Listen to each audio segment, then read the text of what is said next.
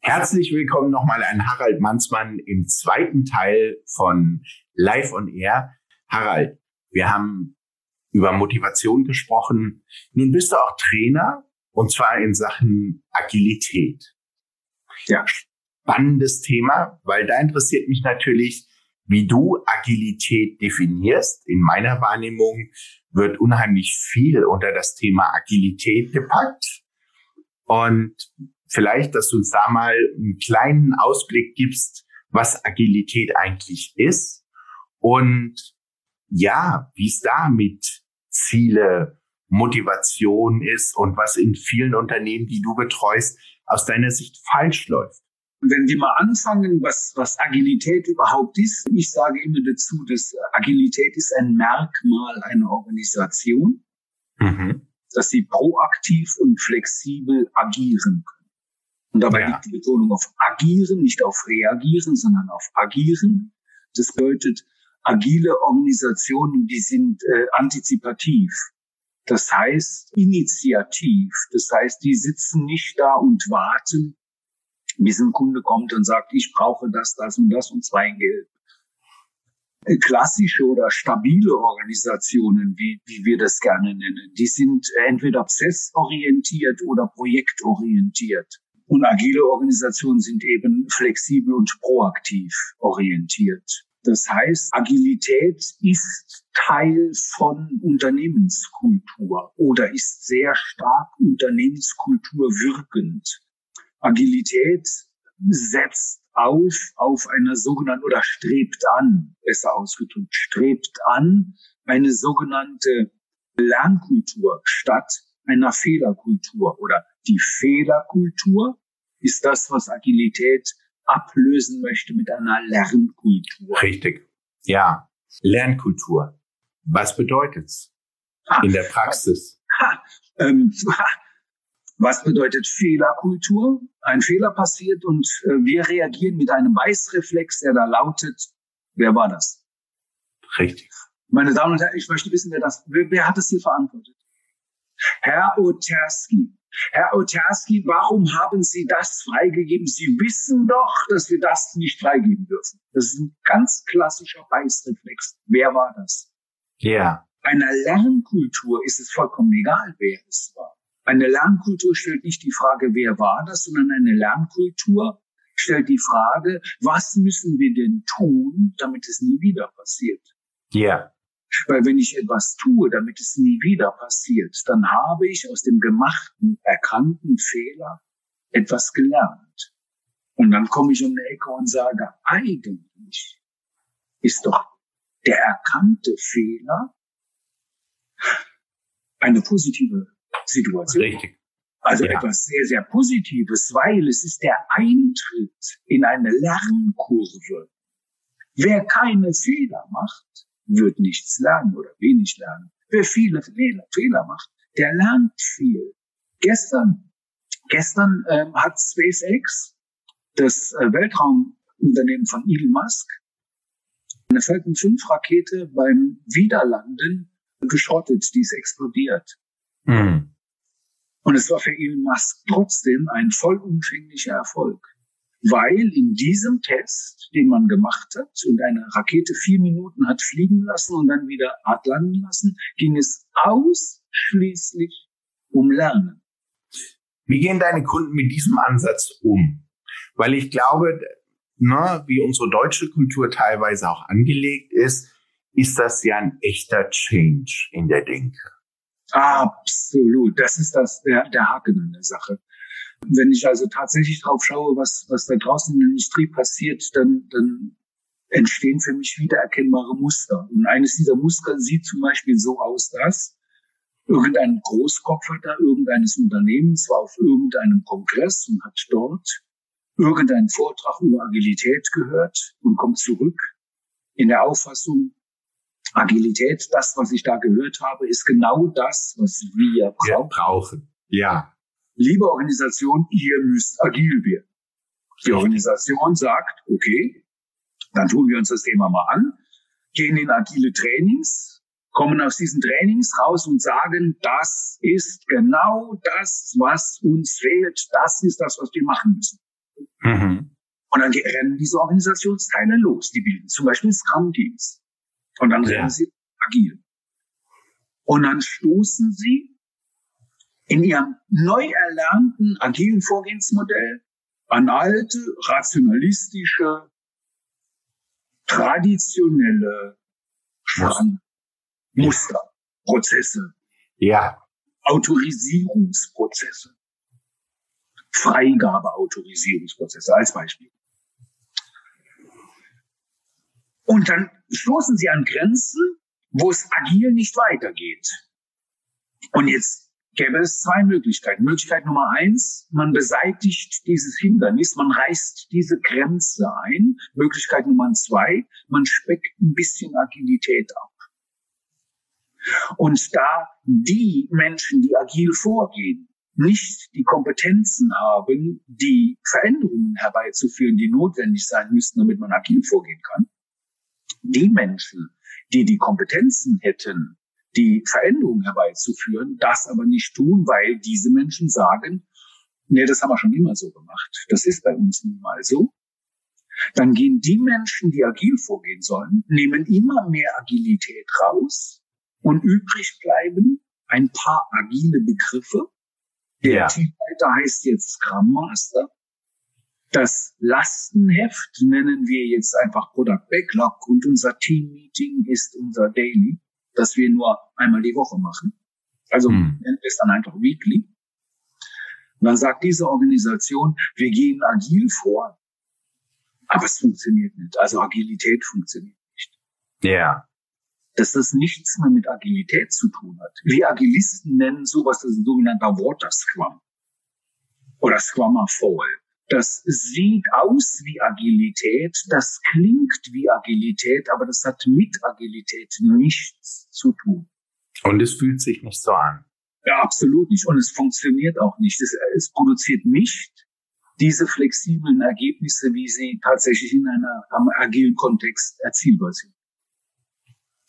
Wie fängst du mit Managern an, wenn du das feststellst? Also du machst deine Trainings dort, du motivierst die Leute, du hast den Schuh plötzlich da, meistens in den, in den, in den unteren Chargen, sag ich mal, stößt man da wirklich auf, auf offene Türen und man merkt, man bekommt das ganze Unternehmen jetzt in Schwung und dann passieren genau diese Dinge, dass häufig aus meiner Wahrnehmung ja dieser Machtverlust und dieses dieser Vertrauensvorschuss ein unheimlich großes Thema für Manager sind, weil sie gewohnt sind, Kontrolle auszuüben. Ja, klar.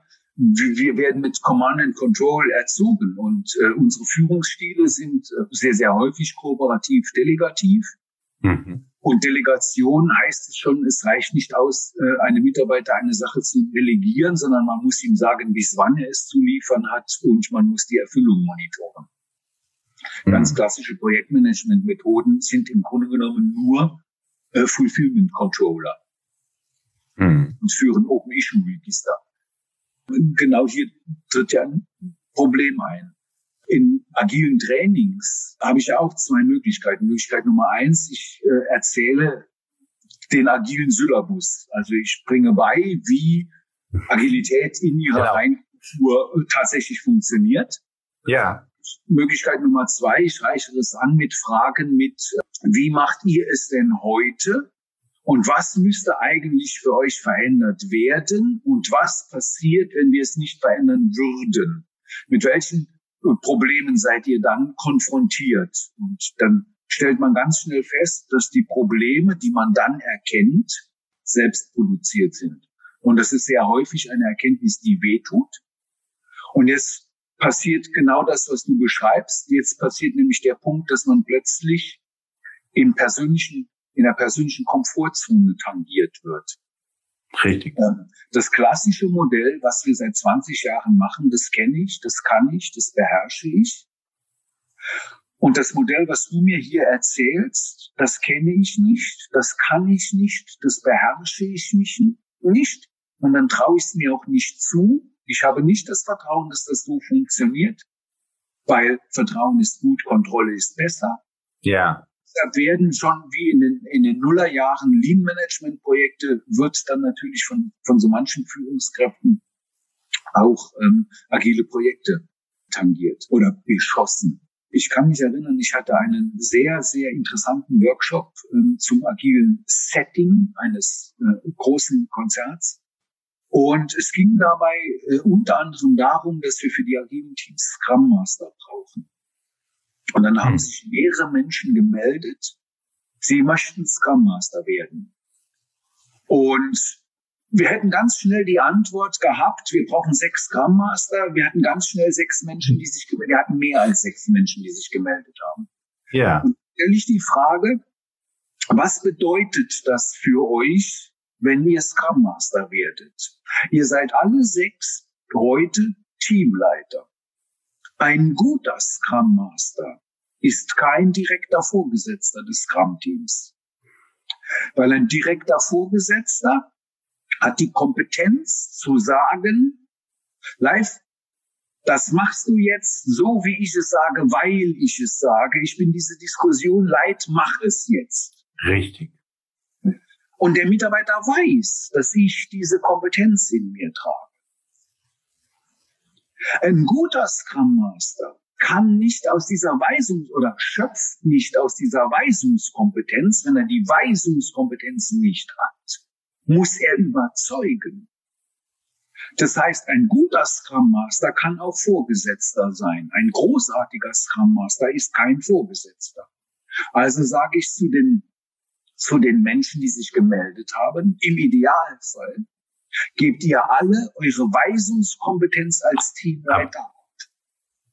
Und dann waren tatsächlich drei, die gesagt haben, ich gebe meine Teamleiterkompetenz ab. Und drei haben gesagt, nee, ich möchte meine Teamleiterkompetenz nicht abgeben. Einer hat gesagt, er will aus dem Thema jetzt ganz raus. Er hätte es jetzt verstanden, nach mehreren Diskussionen dann, weil er sagte, er hat lange Zeit, viele Jahre daraufhin gearbeitet, dass er endlich Mitarbeiter Weisungskompetenz hat, also dass er Führungskraft wird. Yeah. Und das möchte er nicht hergeben. Das ist übrigens eine sehr gute Motivationslage und er hat das Recht dazu, das zu wollen.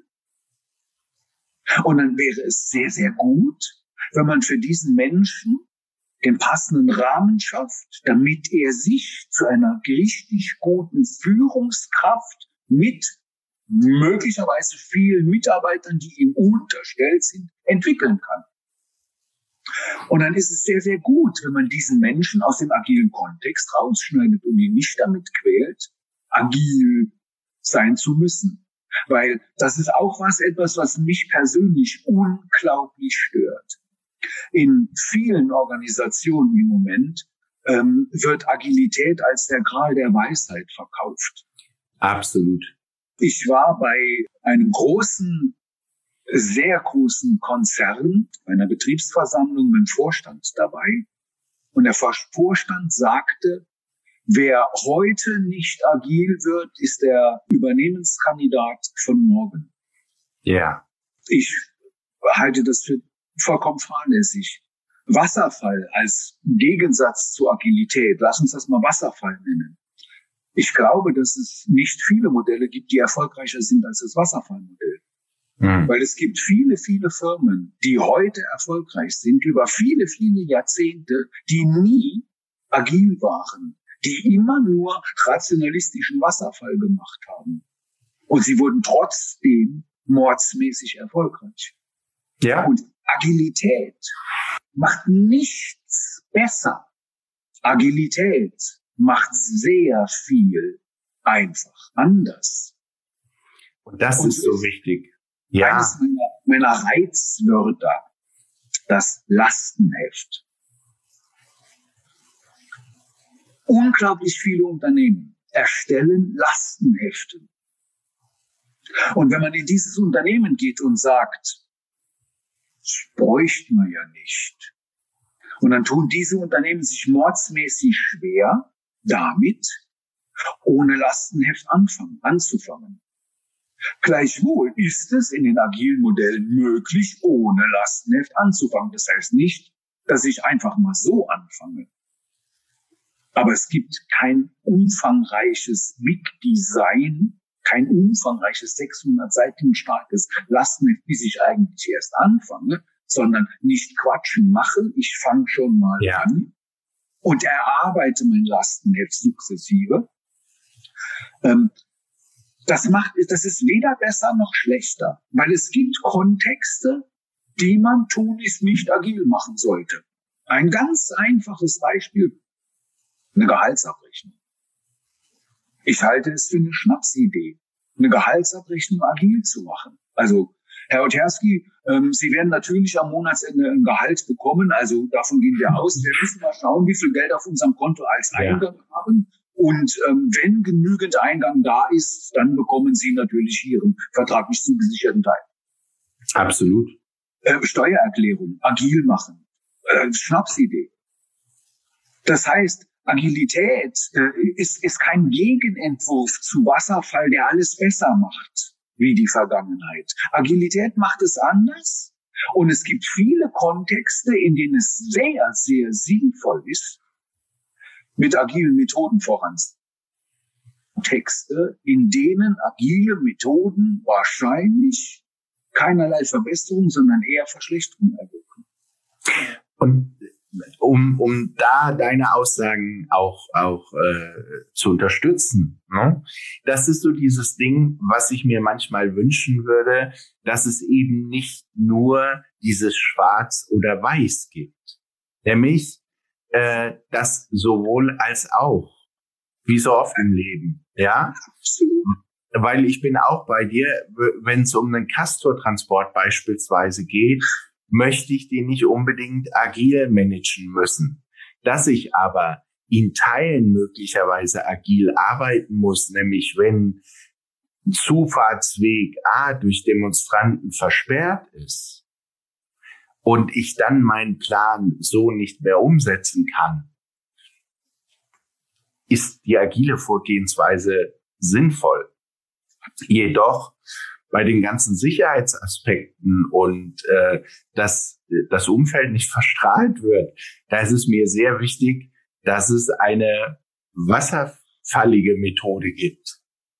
Und deswegen sage ich dieses sowohl als auch, würde ich mir häufig wünschen, und dieser Trend, dass sozusagen Agilität jetzt das Allheilmittel ist oder dass Mitarbeiter jetzt auf einmal selbstgesteuert besser arbeiten, trotz, Redu äh, trotz Reduktion der Kommunikation, das ist für mich immer noch das phänomenalste, der phänomenalste Irrglaube, dass sozusagen was vorher nicht funktioniert hat, weil wir schlecht kommuniziert haben, soll dann durch die Agilität auf einmal besser funktionieren. Also dieser Trugschluss, wenn ich Agilität einführe, dann wissen meine Mitarbeiter auf einmal von selber, was sie alles tun müssen.